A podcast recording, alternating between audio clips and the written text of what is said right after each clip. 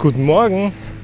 Da wird mir doch glatt heute wieder meine normale Aufnahmestelle für den Podcast versaut von den Gartenarbeitern. Aber wenigstens wird die Stadt schön gemacht. Der Rasen wird geschnitten, alles wird schön angelegt und wir bereiten uns auf einen wunderschönen Frühling vor, der langsam in den Sommer übergeht. Auch wenn wir noch ein paar Monate dahin haben. Und deswegen ist es heute wieder mal wahnsinnig laut. Der Rasenmäher läuft und ich hoffe, dass ich schnell genug davon weg bin, dass es dich nicht zu sehr nervt wenn du gerade bei der Aufnahme genau das hörst, was ich höre. Wie viel regst du dich eigentlich über solche Sachen auf? Kannst du daran was ändern? Gibt es eine Notwendigkeit, sich darüber aufzuregen und hilft es dir am Ende was? Ich meine, klar, natürlich könnte ich mich jetzt dorthin stellen und mich darüber aufregen, dass ich meine Podcast-Aufnahme dort heute nicht machen kann. Unterm Strich ändert es aber nichts an dem Tag. Das Einzige, was passiert ist, dass meine schlechte Laune verflogen ist, bevor ich dann irgendwie losgelegt habe, weil unterm Strich eben die schlechte Laune bleibt. Hallo? Und du siehst auch, ich bin mal wieder auf dem Weg, weil komischerweise heute alles schief geht. Aber auch da, die gute Laune darf heute bleiben. Ich habe mir feste vorgenommen, die wird heute bleiben. Und deswegen wird die bleiben. Weil ich sie mir nicht verhageln lasse. Also diesen Tag nicht verhageln lasse. Nicht von dem LKW, der da vorne gerade kommt, nicht von den Bauarbeitern, nicht von irgendwelchen Unterbrechungen, die gerade in dem Podcast passieren. Auch wenn es sicherlich nicht das ist, was ich an Qualität erwarte. Weil unterm Strich habe ich einen Anspruch an die Qualität. Und wenn ich über Anspruch und Qualität spreche, danke lieber LKW, dass du mir schon wieder die Aufnahme versaust, dann muss ich an Fußball gestern denken.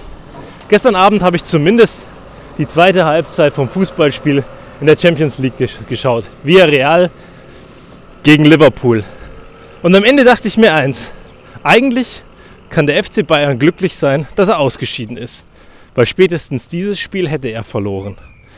Und dann habe ich mir Gedanken darüber gemacht, wie ist das denn, wenn wir zu Wettkämpfen antreten? Wie sind wir da vorbereitet? Welche, mit welcher Einstellung gehen wir auf den Platz? Darüber hatten wir in Staffel 1 auch einiges gesprochen. Und wenn ich darüber nachdenke, dann finde ich es spannend, den Vergleich zu ziehen, sich Mannschaften anzugucken und einfach festzustellen, hätte meine Mannschaft das geschafft, diesen Wettbewerb zu gewinnen, und dann kam ich gestern zu dem Schluss, in der aktuellen Form hätten sie das nicht geschafft. Nur wie ist das bei dir, wenn du zu Wettkämpfen antrittst oder wenn du dich mit jemandem misst? Bist du dann vorbereitet? Hast du ein gutes Gefühl? Glaubst du an dich? Und warum misst du dich überhaupt? Ich habe da eine Einstellung dazu, weil ich sage mir immer, ich möchte, ich möchte großartig sein. Ich möchte nicht zwingend der Beste sein. Ich möchte nicht besser als die anderen sein, ich möchte einfach nur großartig sein. Und dadurch, dass ich großartig sein möchte, bin ich meistens automatisch besser als die anderen, weil kaum einer diesen Anspruch hat, dass er eben großartig sein möchte. Und das finde ich sehr interessant. Warum sind wir besser, bloß wenn wir den Anspruch haben, dass es toll ist, dass es gut wird, dass es begeistert und dass es großartig ist? Haben die anderen so wenig Anspruch? Ich glaube nicht. Vielleicht haben sie einen anderen Fokus auf andere Dinge. Und dann, wenn ich mir das unterm Strich angucke, frage ich mich an einigen Stellen, warum messen wir uns überhaupt? Warum messen wir uns miteinander, anstatt uns gegenseitig zu befähigen, besser zu werden in dem, was wir tun? Gestern Abend war im Fernsehen auch ein nettes Beispiel. Sing meinen Song, das Tauschkonzert. Und die Jungs von SDP haben gesagt, sie finden das sehr eigenartig. Sport in der Schule fanden sie nie cool, zumindest der eine von den beiden, weil er gesagt hat, es geht darum, Wettkampf zu machen, sich zu messen, besser zu sein als der andere. Und er würde eine Welt begrüßen, in der wir uns gegenseitig befähigen, beide weiterzuspringen, als wir es vorher konnten, anstatt zu messen, wer weiterspringen kann, weil es einen Gewinner und einen Verlierer gibt. Und wenn wir uns gegenseitig befähigen, besser zu werden und weiter zu springen, hätten wir unterm Strich alle mehr davon. Wir hätten nicht diese Wettkampfsituation. Das ist nicht genau das, was Sportler suchen, die Herausforderung. Und wenn ich an Herausforderung denke, dann komme ich automatisch in meinem Gedankengut zu diesen Extremkletterern, die Free-Solo-Gänger, die Leute, die irgendwelche Bergwände in Rekordzeiten machen. Und zu einem Gespräch, das ich mal mit meiner Schwester geführt habe, darüber, wieso wir eigentlich alle auf den Gipfel wollen. Manchmal verstehe ich das nämlich überhaupt nicht. Wenn wir Ziele haben, wie beispielsweise die Pause am See unten am Tal im, im Berg oder auf der Hälfte des Weges ein See, warum müssen wir vorher auf den Berg drauf? Nur weil alle anderen auf den Berg rennen. Und wir haben uns darüber unterhalten, weil meine Schwester immer ein Haus haben wollte. Und ich sie damals gefragt habe, naja, du willst immer ein Haus haben, jetzt fängst du an, einen Bausparer zu machen, um irgendwann dir vielleicht ein Haus zu leisten, aber du wirst etliche Jahre investieren, um deinen Bausparer fertig zu haben, um dann dein Haus zu haben. Es wäre doch viel schöner, wenn man direkt ins Haus ziehen könnte oder in meiner Analogie an den See gehen könnte. Und das fand ich dann spannend, darüber nachzudenken und zu sagen, naja, warum ist das nicht möglich? Warum kann man nicht einfach direkt an den See gehen? Warum muss man vorher auf den Berg gehen, bloß weil alle anderen das machen? Und ich würde mir wünschen, dass wir alle da ein bisschen bessere Einstellungen zu bekommen. Dass wir einfach ganz bewusst uns entscheiden und sagen, wunderbar, ich gehe an den See, anstatt vorher über den Berg. Ich persönlich gehe wahnsinnig gern auf den Berg rauf. Aber da geht es wirklich nur um den Berg und das Wandern. Und nicht irgendwelche großen Herausforderungen, die ich mache, weil ich der Meinung bin, ich muss diese Herausforderungen bewältigen. Irgendwie bin ich ein Wettkampfmensch, ja. Aber kein Wettkampfmensch, der sich mit anderen misst, sondern ein Wettkampfmensch, der sich mit sich selbst gerne misst, der sich selbst gerne herausfordert und seine Grenzen überwindet, um weiterzukommen.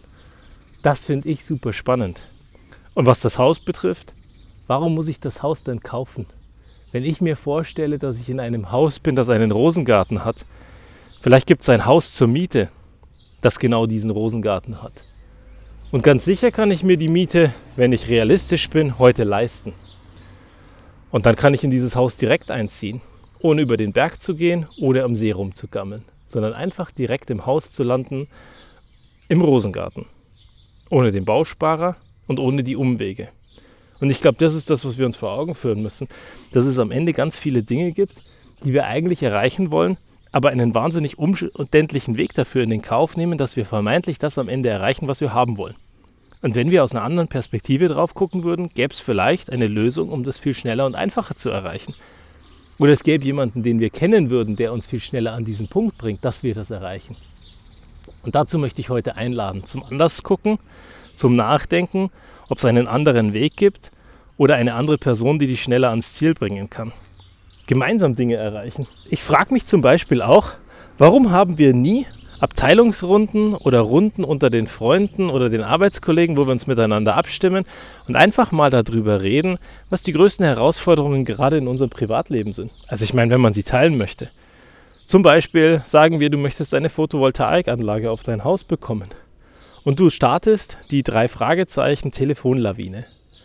Du lädst zum Schwarmbissen ein und sagst, Mensch Leute, ich würde wahnsinnig gerne eine Photovoltaikanlage auf mein Hausdach bauen, aber zum einen habe ich keine Ahnung davon, was ich da brauche, zum anderen kenne ich keine Anbieter, ich bin nicht wirklich informiert und das ist gerade eine große Herausforderung für mich.